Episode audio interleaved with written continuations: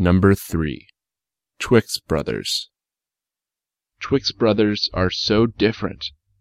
One is seldom late for his work, the other is rarely late for his duty. One is afraid of mice, the other is scared of rats. One is crazy about candies, the other is fond of sweets. One is interested in films, the other is keen on movies.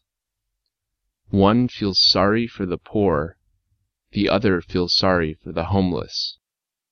The first one is angry with the ignorance, the second one is angry with illiteracy.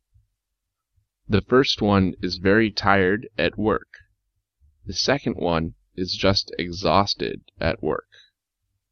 The first one is proud of his gifts, the second one is proud of his talents. But both of them are proud of their uniqueness.